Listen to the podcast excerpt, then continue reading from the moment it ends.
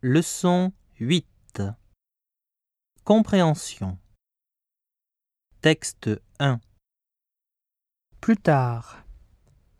Comme tous les jours, Florence va chercher Alice chez elle.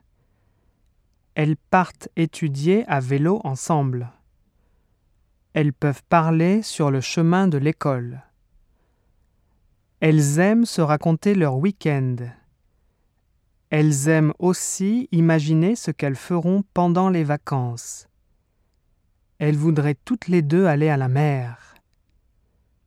Parfois, elles aiment aussi parler de leur futur. Quand Florence aura le baccalauréat, elle ira étudier la médecine à Marseille. Plus tard, elle veut être docteur. Alice veut devenir fleuriste car elle aime faire des bouquets et rencontrer des gens. Mais pour l'instant, elles ont seulement dix ans. Elles doivent étudier. Elles ont beaucoup de choses à apprendre.